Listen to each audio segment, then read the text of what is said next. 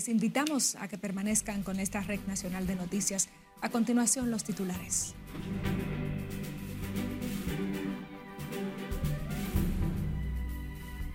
Agentes de Diquerín y Cuerpo de Bomberos evalúan la posibilidad de que residentes en la Torre da Silva 3 vuelvan a ingresar luego de la tragedia que cobró la vida de al menos tres personas.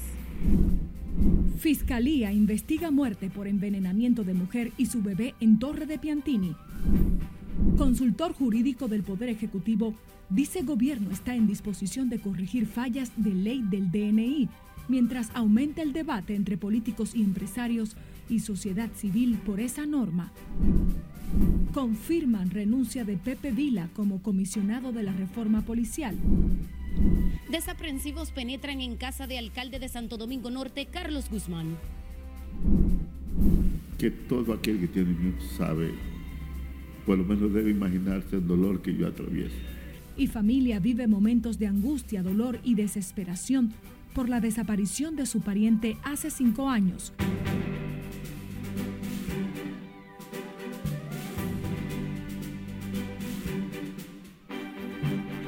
Hola, muy buenas tardes. Muchísimas gracias por sintonizar la Red Nacional de Noticias hoy 22 de enero del año 2024. Soy María Cristina Rodríguez. Un honor informarles.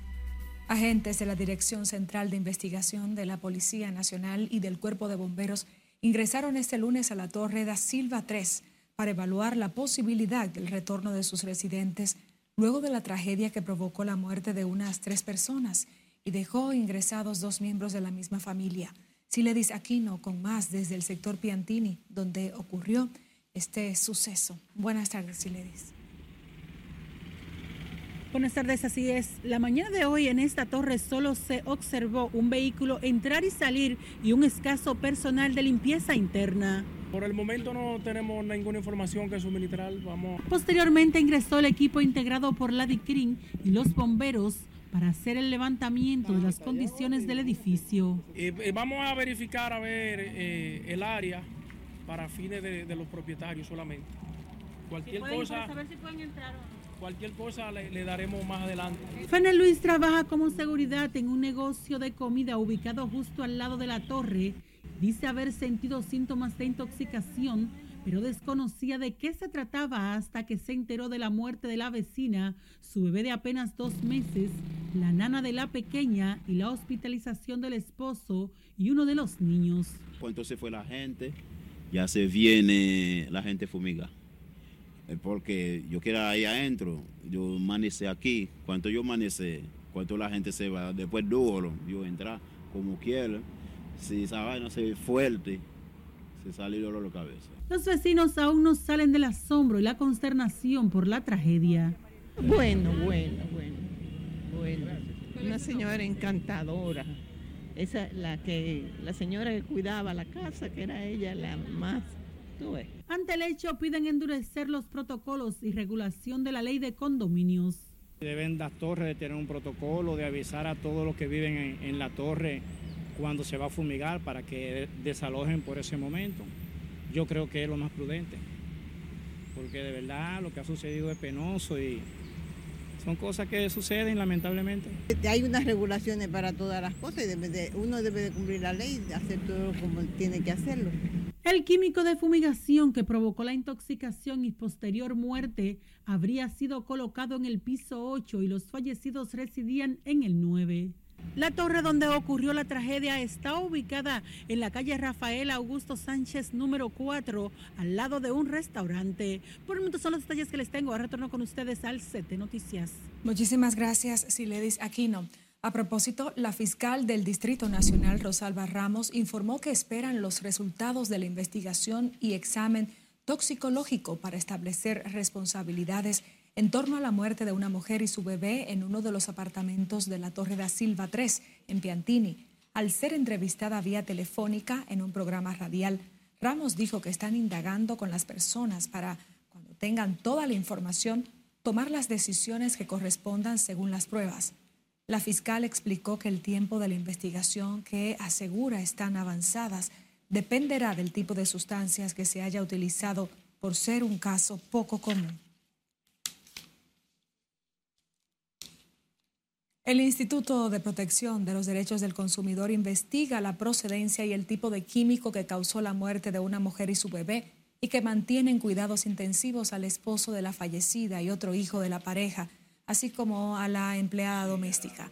Así lo confirmó el director de Proconsumidor, Eddie Alcántara, quien adelantó que el químico en cuestión es utilizado para la fumigación de muelles y furgones en áreas abiertas y que no está autorizada su venta para uso doméstico. Pues eh, no está autorizado, si el mismo químico que nosotros hemos levantado a través de los medios de comunicación para ser utilizado domésticamente.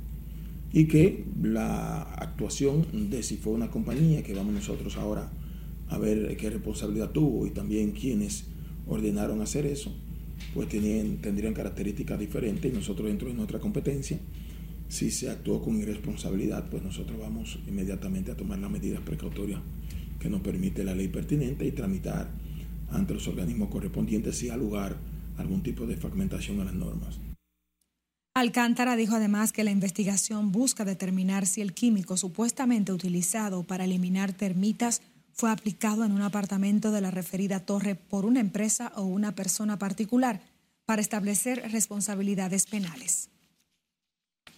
El especialista y miembro de la Asociación Dominicana de Fumigación, José Guzmán, aseguró que los protocolos no fueron aplicados en el proceso de desinfección de la torre, donde ocurrió la tragedia que cobró la vida de al menos tres personas. Guzmán, quien es gerente de Fumi Office, también pidió regular la venta de los productos de fumigación y que las personas contraten servicios de expertos para evitar que se repitan sucesos como ese. Cuando aplicamos ese producto, le hacemos la, la salvedad por escrito de que solamente nosotros somos los que vamos a abrir ese apartamento después de 72 horas con un equipo especial. Inclusive hay un, un, equipo que también, aparte de la mascarilla, el traje que nosotros nos ponemos, hay un, un equipo donde a nosotros entrar dice la dosificación y el alto riesgo que tú pudieras tener antes de nosotros quitarnos la mascarilla.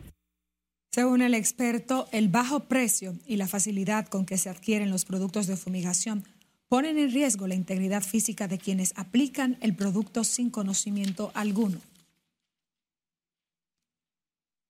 El consultor jurídico del Poder Ejecutivo expresó que la reunión con la Sociedad de Diarios pautada para este lunes es un encuentro que se sentará o que sentará las bases para saber dónde y cómo se debatirá la ley que crea el DNI. Antoliano Peralta no cree que la norma afecte derechos fundamentales, como se ha denunciado, pero dijo que el gobierno está en la disposición de corregir cualquier error que le demuestre.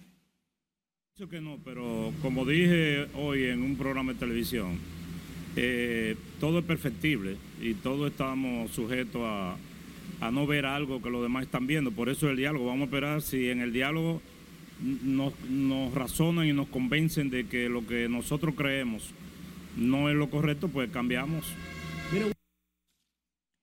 Peralta también lamentó la muerte de tres personas, incluyendo a una mujer y su niño en Piantini. Lo atribuyó a la falta de control y al desconocimiento del peligro por parte de quienes utilizaron el insecticida. El funcionario palaciego fue invitado como orador sobre las buenas prácticas de la Administración de Contratos, organizado por el Departamento de Comercio y la Agencia de los Estados Unidos para el Desarrollo Internacional USAID. El presidente del Senado, Ricardo de los Santos, pidió al Poder Ejecutivo enviar al Congreso Nacional el diálogo convocado para la discusión sobre la creación del nuevo DNI. Sin embargo, el defensor del pueblo recomendó tratar el contenido de esta iniciativa en el Tribunal Constitucional por el contenido de la ley que, según dice, vulnera derechos fundamentales consagrados en la Carta Sustantiva. Nelson Mateo con los detalles. La promulgada Ley 01-24 que reforma la Dirección Nacional de Inteligencia DNI se ha convertido en un tema de amplia discusión y rechazo. El presidente del Senado apoyó el diálogo sugerido para consensuar la norma, pero espera que el Congreso sea el escenario para ese debate. Estamos hablando de una pieza legislativa y precisamente debe ser en el Congreso donde eh, cualquier inquietud que tenga porque se discuta y todo lo que tenga que corregirse, que se entienda que está corregible y que deba corregirse porque se corría. Pero entiendo que debe ser en el Congreso Nacional. El defensor del pueblo de su lado aseguró que en octubre del año pasado alertó sobre la inconstitucionalidad de los artículos 09, 11 y 26 que chocan con la libertad de prensa y el derecho a la intimidad. Dentro del marco ya de una ley aprobada tenemos tres opciones. O se deroga, o se modifica, o en el Tribunal Constitucional nos estaremos viendo al, referente a esos aspectos que pudieran rayar en inconstitucionalidad. Muchos lo que estudiamos derecho constitucional sabemos que los derechos colisionan muchísimas veces, porque tú tienes derechos que uno colasa con otro. Inclusive Robert Alexis, el mayor intérprete de esto, tiene la teoría del peso de los derechos. ¿Cuál derecho pesa más que otro? En tanto, los industriales esperan que el diálogo convocado por el presidente de la República pueda atinar en los cambios que necesita la ley para que no lesione derechos básicos resguardados en la Carta Magna. Nosotros acogemos ese diálogo para ver en qué punto puede haber cierta mejoría de la ley, porque lo que queremos sobre todo, y me imagino que toda la ciudadanía lo que quiere, es que la constitución de la República prevalezca y no que esta ley vaya a alterar ciertos capítulos de la Constitución que le dan derecho y protección a cada ciudadano de la República. El presidente del Senado, Ricardo Los Santos, entiende que la oposición busca sacar provecho político la discusión por una ley que como la 01-24 recibió el respaldo en el Congreso Nacional tanto de la bancada del PLD como de la Fuerza del Pueblo. Nelson Mateo, RNN. Empezaron a llevar al Tribunal Constitucional los recursos en contra de la Ley 1-24 que crea la Dirección Nacional de Inteligencia y que, de acuerdo a varios sectores de la sociedad, vulnera derechos fundamentales de los ciudadanos. Los demandantes pidieron derogar dicha ley o, en su defecto, anular los acápites que violan derechos como la libertad de expresión y la privacidad. Mientras se dialoga en medio de unas elecciones, tenemos la ley vigente. Mientras se dialoga eh, en unas elecciones, se va a estar implementando todo esto. Estamos solicitando la nulidad plena de esta ley por no acogerse a los preceptos constitucionales que salvaguardan los derechos fundamentales, como lo es el derecho a la intimidad. Advirtieron que no es la primera vez que se pretenden anular derechos de los ciudadanos recordando el denominado proyecto de ley Mordaza, introducido por la diputada Melania Salvador. La vicepresidenta de la República y el ministro de Interior y Policía confirmaron este lunes que el asesor del gobierno para la reforma policial, Pepe Vila, envió su renuncia al Poder Ejecutivo por razones que no establecen su misiva. Sin embargo, Raquel Peña y Jesús Vázquez negaron que esa dimisión pueda afectar el proceso de transformación del cuerpo del orden. Presidenta, mire, con la renuncia de Pepe Vila, ¿no se afecta mucho lo que es el proceso de reforma policial? Imposible, porque definitivamente ustedes se han dado cuenta que el presidente Abinader eh, ha tomado las riendas desde el inicio de ese tema tan importante para la República Dominicana. Y eh, bueno, si renunció el señor Pepe Vila, pues vendrá otro asesor y se continúa eh, dentro del marco del proyecto estratégico que tenemos para seguir avanzando en ese tema tan importante. La reforma policial ha estado avanzando y oportunamente se va a lanzar la reforma en su segunda etapa ya, que conlleva una serie de, temas ¿verdad? dentro de la agenda que hemos desarrollado y, y eso va bien. La vicemandataria afirmó que los trabajos de cara a la reforma de la policía no se han detenido y dijo estar segura de que en el tiempo justo el país tendrá un nuevo cuerpo del orden con normas y reglamentos acorde a la actualidad. Vamos a nuestra primera pausa. Al volver, comerciantes advierten bloqueo a haitianos puede provocar colapso de negocios. Más de 300 viviendas inundadas por lluvias en Puerto Plata y Montecristi. Además, Detalles del atraco en la residencia del alcalde de Santo Domingo Norte. Sicario mata a tiros dos dominicanos en un restaurante de Colombia. Y secuestradores piden 3 millones de dólares por liberación de seis monjas raptadas en Haití. Los detalles al regreso, no le cambie. Esta es la primera emisión de Noticias RNN.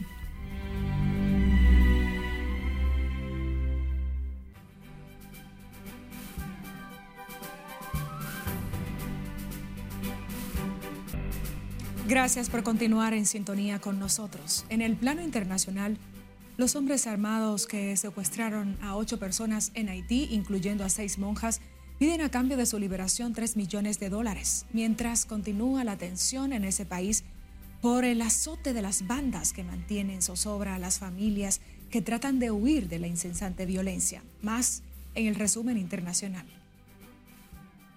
De momento, las autoridades haitianas no se han referido al pedido de los secuestradores ni la situación en ese país, que está provocando que cada vez más familias huyan de sus hogares hacia los campamentos improvisados, donde miles de personas subsisten en condiciones infrahumanas. El secuestro de las monjas fue confirmado a través de una nota de prensa de la Conferencia de Religiosos de Haití, y después de que se informara del rapto, el Papa Francisco hizo un llamado para que cese la violencia que tanto sufrimiento causa en ese pueblo, en un ambiente de inseguridad que vive la comunidad haitiana desde que bandas armadas han tomado el control del país. Al menos siete personas perdieron la vida tras un corrimiento de tierra donde 47 familias quedaron enterradas en la madrugada de este lunes en la provincia meridional china de Yunnan. El derrumbe afectó a unos 18 hogares situados en la parte baja entre dos montañas y las autoridades evacuaron centenares de personas. La Oficina de Coordinación de Asuntos Humanitarios de Naciones Unidas asegura que al menos 343 palestinos murieron y otros 573 resultaron heridos este fin de semana por los ataques israelíes en la franja de Gaza. El presidente de Filipinas desató la polémica porque usó su helicóptero para llegar a un concierto de la banda británica Coldplay, celebrado en el Philippine Arena, el estadio cubierto más grande del mundo, a unos 30 kilómetros al norte de Manila. Sin embargo, el jefe del mando de seguridad presidencial, Nelson Morales, justificó el uso de la aeronave por las imprevistas complicaciones que se presentaron en el tráfico a lo largo de la ruta debido al flujo de 40.000 personas que acudían al concierto. La tormenta Isha provocó múltiples complicaciones en los servicios aéreos en el Reino Unido, entre estos decenas de vuelos demorados y cancelados.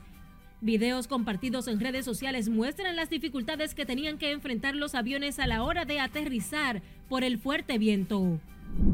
Millones de personas en Estados Unidos se han visto afectadas por tormentas de nieve, el frío, la lluvia y el viento gélido, que desde hace dos semanas afectan gran parte del país, causando muertes, cancelaciones de vuelos, cortes de luz, cierre de escuelas y accidentes de tránsito. De acuerdo con diversos medios, 89 personas han muerto en al menos 13 estados debido a la primera ola invernal del año, que ha llevado la sensación térmica a temperaturas bajo cero. Las muertes han ocurrido por hipotermia, accidentes de tránsito por carreteras que resbalan tras la nevada y problemas con el sistema de calefacción. En las internacionales, Scarlett Guillardo, RNN.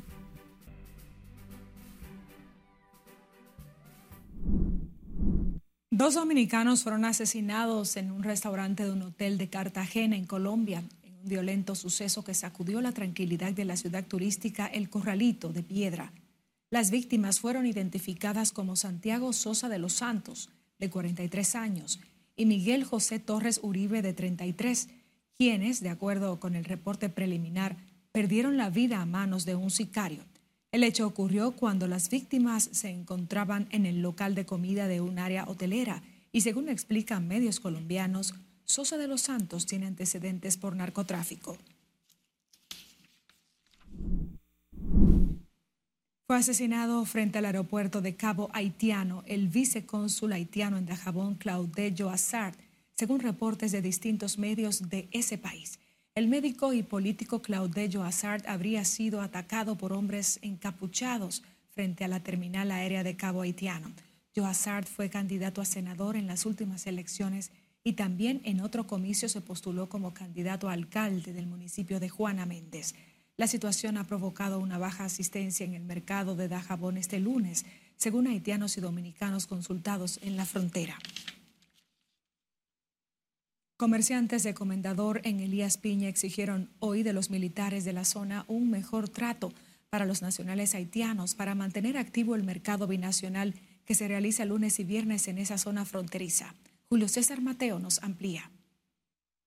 Según los comerciantes, La mayor cantidad de los haitianos son impedidos de ingresar al territorio dominicano a realizar sus compras. Uno no quiere dejar subir los haitianos para acá arriba, entonces uno con mucha deuda, muchos problemas, y ellos lo quieren subir para arriba. Entonces, ¿qué es lo que vamos a hacer? Afirman que el impedimento a los extranjeros está provocando el colapso de muchos negocios. Yo mismo ni entiendo porque imagínate, yo lo dejan pasar allí de la puerta y, y, ahora no lo dejan pasar para allá, para el mercado a vender, a buscar su comida. Para dueños de almacenes, solo la interacción de ambas naciones puede mantener dinamizada la economía en la zona fronteriza. Quiere a dominicano y los dominicanos no quieren a, los haitianos. Yo no sé por qué que ellos no quieren que, que, que la gente vaya a comprar. Ellos a comprar que va a vender su cosa. ¿no Esperan que las autoridades permitan la entrada de los haitianos para participar en el mercado binacional, principal actividad productiva de la zona. Eso yo no lo entiendo. Yo no le veo ni pie ni cabeza a esa vaina.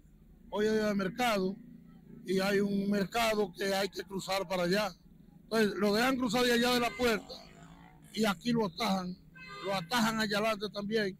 No entiendo esto. De manera extraoficial se informó que la prohibición a la entrada de muchos haitianos se debe a su negativa de registrar sus datos biométricos. Desde Elías Piña, Julio César Mateo, RNN. Desaprensivos penetraron anoche a la residencia del alcalde de Santo Domingo Norte, Carlos Guzmán, ubicado en el residencial Ciudad Modelo de la referida demarcación, cargando con pertenencias personales y causando destrozos. Conectamos en directo con nuestra compañera Liliani Martínez, quien tiene el reporte. Buenas tardes, Liliani.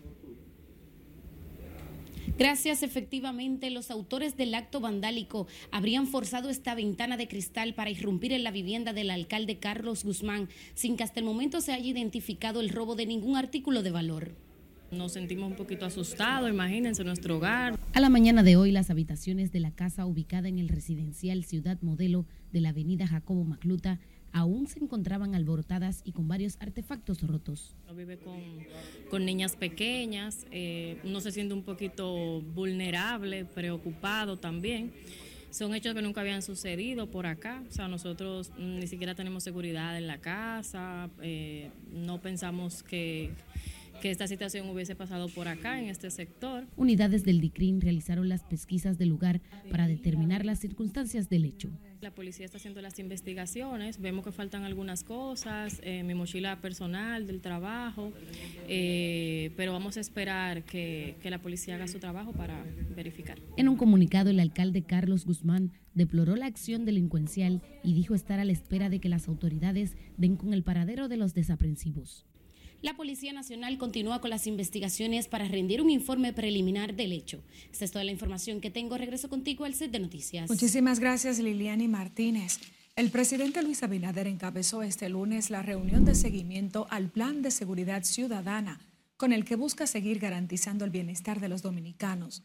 Como de costumbre, el encuentro inició pasadas las 10.30 de la mañana en el Club de Oficiales del Palacio de la Policía Nacional donde se continúa evaluando las tareas asignadas, logros obtenidos y las medidas para continuar fortaleciendo la seguridad en el país.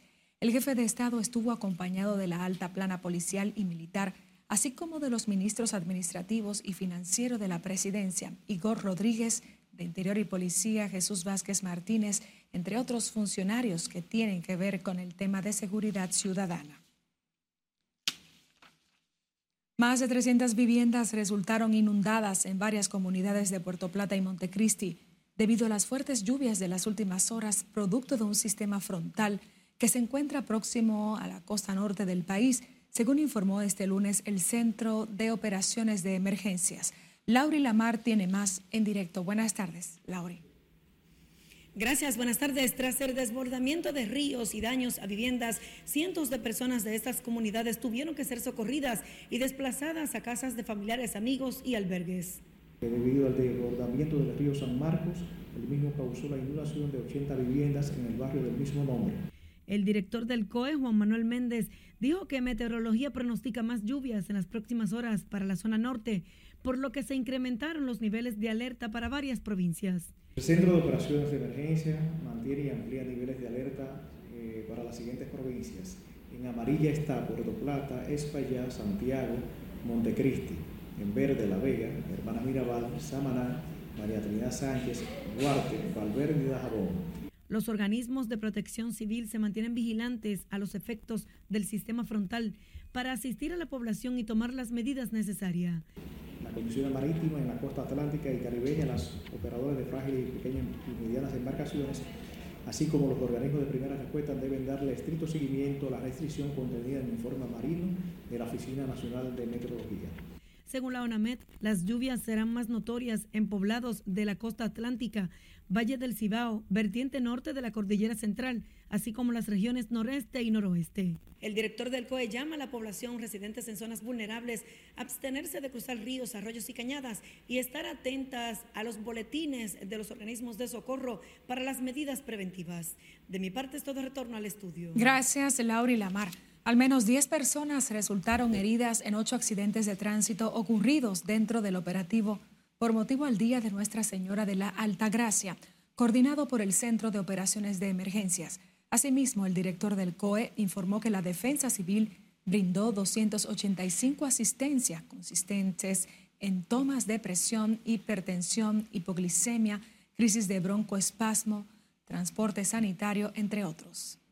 El Centro de Operación de Emergencias Regional Este, la Dirección de Atención a Emergencias Tropical Redal y la Cruz Roja Dominicana instalaron de manera conjunta en el perímetro de la Basílica de Higüey un dispositivo de atención a emergencias compuesto por un hospital móvil, cuatro unidades de respuesta rápida, una unidad de soporte vital básico, una unidad de soporte vital avanzado y un equipo logístico.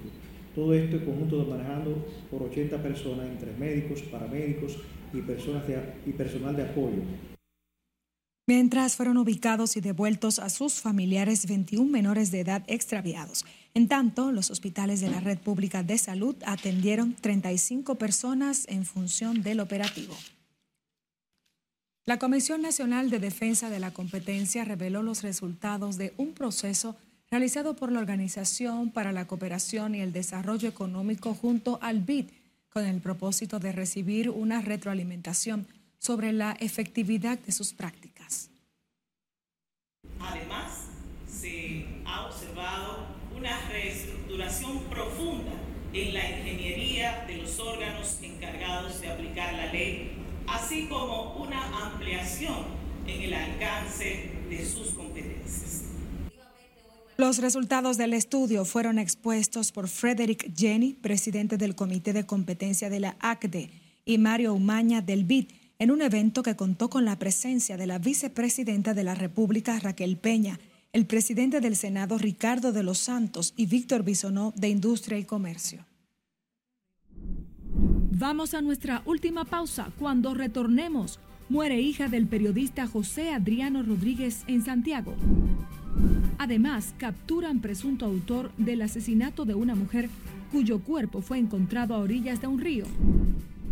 Y les presentamos la historia de un hombre que mantiene la esperanza de encontrar su hijo con vida a cinco años de su desaparición.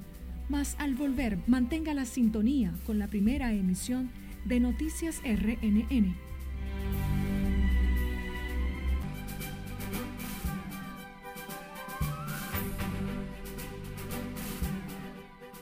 Seguimos con más y es que a través de nuestra línea de WhatsApp usted puede realizar las denuncias que afectan a su comunidad, infracciones a la ley y atropellos. A continuación presentamos algunas de ellas en el resumen de nuestra compañera Perla Gómez. Iniciamos con este audiovisual grabado por una cámara de seguridad donde se ve a un hombre caminar por una calle aparentemente en horas de la madrugada y sentarse luego en la puerta de una banca intentando abrirla aparentemente hacer un robo en el lugar. Sin embargo, el presunto desaprensivo no pudo lograr su cometido.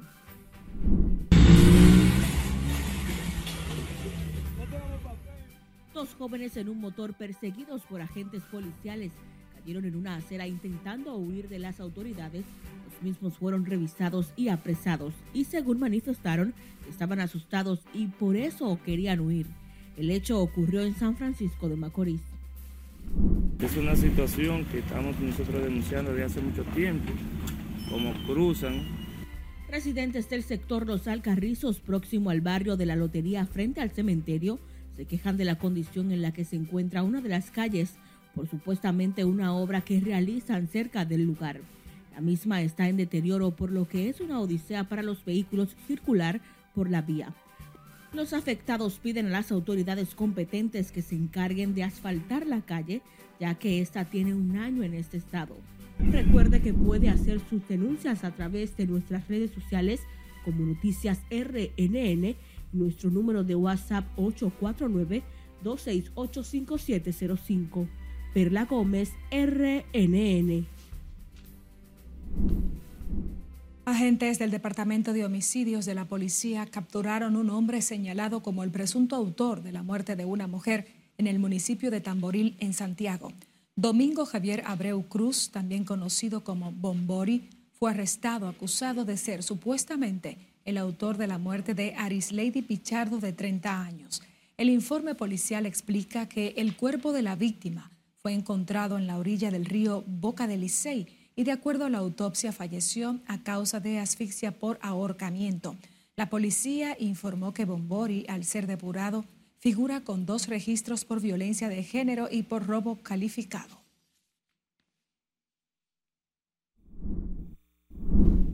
Falleció la mañana de este lunes una hija del periodista José Adriano Rodríguez del periódico El Caribe y CDN, Canal 37.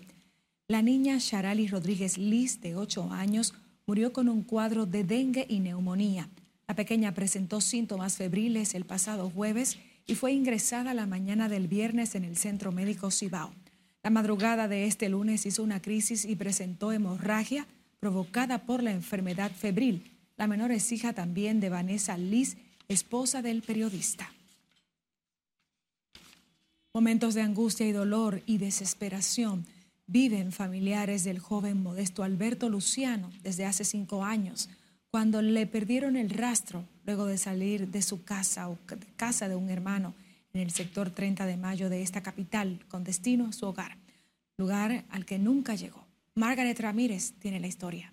Después de esa desaparición, mi vida, yo estoy vivo nada más.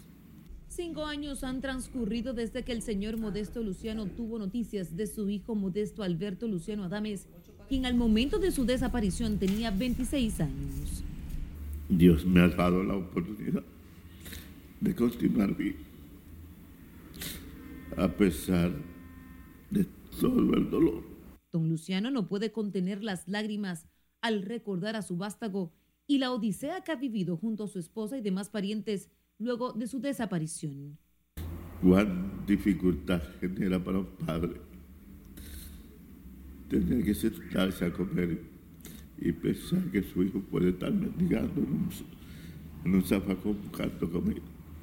Es posible que él esté millonario, pero siempre uno como padre piensa lo peor. No hay un momento en la vida en que yo no piense en mi hijo con voz afligida, narra que su hijo salió de su casa el 8 de enero del 2019 y que desde ese día ha visitado todas las instituciones que pueden ayudarle, pero que el interés de apoyarle ha sido mínimo. Yo he recorrido a lo que en medio, al medio que yo pertenezco como pobre, he podido llegar, he hablado con el presidente, he hablado con, con, con todo el que he podido hablar. Y todos, absolutamente todos, me dicen te vamos a ayudar. Dado la espalda, no he tenido la primera llamada de ninguno. El abnegado padre dijo sentirse con las manos vacías al no poder tener respuestas de lo que ha sucedido con su hijo, quien era trillizo con otros dos que murieron previo a su desaparición. El primero murió de muerte súbita, la muerte del sueño, como le llaman, contamos muerto en la cuna. El segundo murió de un accidente a los 22 años. Y próximo a, ese, esa época de, la muerte de su hermano, él tendía a sentir depresivo. Don Luciano pidió a cualquier persona que sepa sobre el paradero de su vástago a que les informe a los teléfonos 849-274-2861 y al 829-786-4194. Yo en mi corazón siento que él está vivo. Margaret Ramírez, RNN.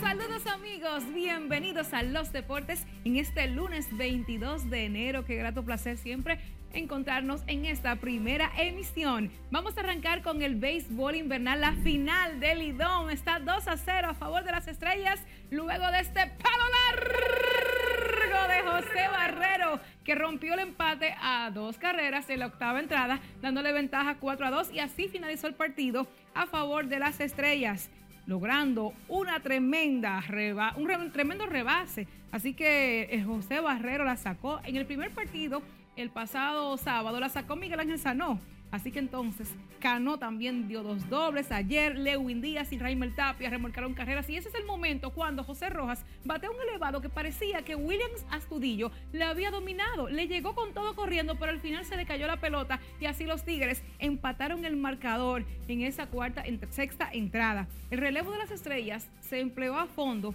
y dejó a los corredores, a los bateadores de los Tigres de 9-0 con corredores en posición anotadora. Así que 12 imparables pegaron los bates de los verdes en ese encuentro, tres de ellos extra bases y solo siete pegaron los Tigres del Licey. Este es el momento en que Raimel Tapia remolcaba la primera carrera del partido, arrancando temprano ayer en un domingo que estaba bastante movido, un poquito nublado. Estuvimos reportando en vivo a la emisión del fin de semana de ayer y en ese momento lo dejamos 1 a 0 y luego se colocó 2 a 0 hasta que se empató y finalmente ese cuadrangular de Barrero. Hoy hay un partido entonces, el juego número 3 en San Pedro de Macorís. Los Tigres del Licey llevan al derecho Cameron Gann, quien lanzó con los Leones durante la temporada regular, y las estrellas llevan al zurdo panameño Andy Otero. Ese juego será a las 7 y media de la noche, el número 3, donde los Tigres buscan su primera victoria o en su defecto, las estrellas ponen la serie 3-0 y a ley de mate. Ay papá, rumbo a Miami. Pasamos a la NBA. los partidos de este fin de semana, la atención porque D'Angelo Russell y LeBron James comandaron el triunfo de los Lakers, el número 22 de la temporada. 34 puntos para DeAngelo Russell, 28 para LeBron y la victoria 134 por 110 sobre los pataneros de Portland. Russell y LeBron se combinaron para anotar los primeros 19 puntos de los Lakers en el último cuarto. James hizo una clavada, encestó triple, metió cuatro tiros libres para que abrieran la ventaja de 23 puntos. Austin Reeves añadió 15 puntos y Anthony Davis 14 puntos y 14 rebotes para que los Lakers eh, nivelaran su balance de, marca de victorias y ganados con 22 y 22 y se recuperaron de su derrota por 18 puntos el pasado viernes ante Brooklyn. Así que James se dejó se quedó sentadito ahí fácil los últimos seis minutos junto a Anthony Davis y otros titulares. Por el conjunto de Portland, Malcolm Brogdon fue el mejor con 29 puntos y 9 asistencias. Pasamos al encuentro de los Celtics de Boston y los Rockets de Houston. Allí Kristaps Porzingis metió 32 puntos, dio 5 tapones y los líderes de la NBA, los Celtics de Boston, superaron a unos mermados Houston Rockets 116 por 107. Los Celtics mejoraron su foja a 33 y 10, recuperándose de su primer revés de la temporada jugando en casa el pasado viernes ante los Nuggets de Denver. Así que Boston tiene marca de 20 y 1 en su casa y 13 y 19 como visitantes. Derrick White, que se peló, está como diferente, pero es una carita de muñeca, como le decimos cariñosamente, aportó 21 puntos y 12 rebotes y Jason Tatum añadió 18 puntos. Ese que vieron ahí, Dylan Brooks, fue el mejor por los Rockets con 25 puntos. puntos.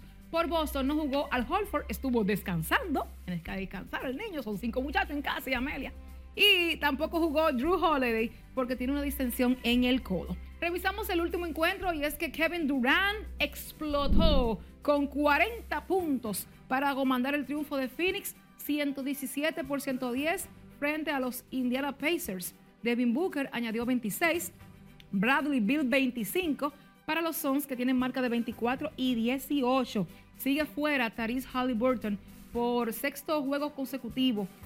Tiene una distensión en el tendón de la corva izquierdo.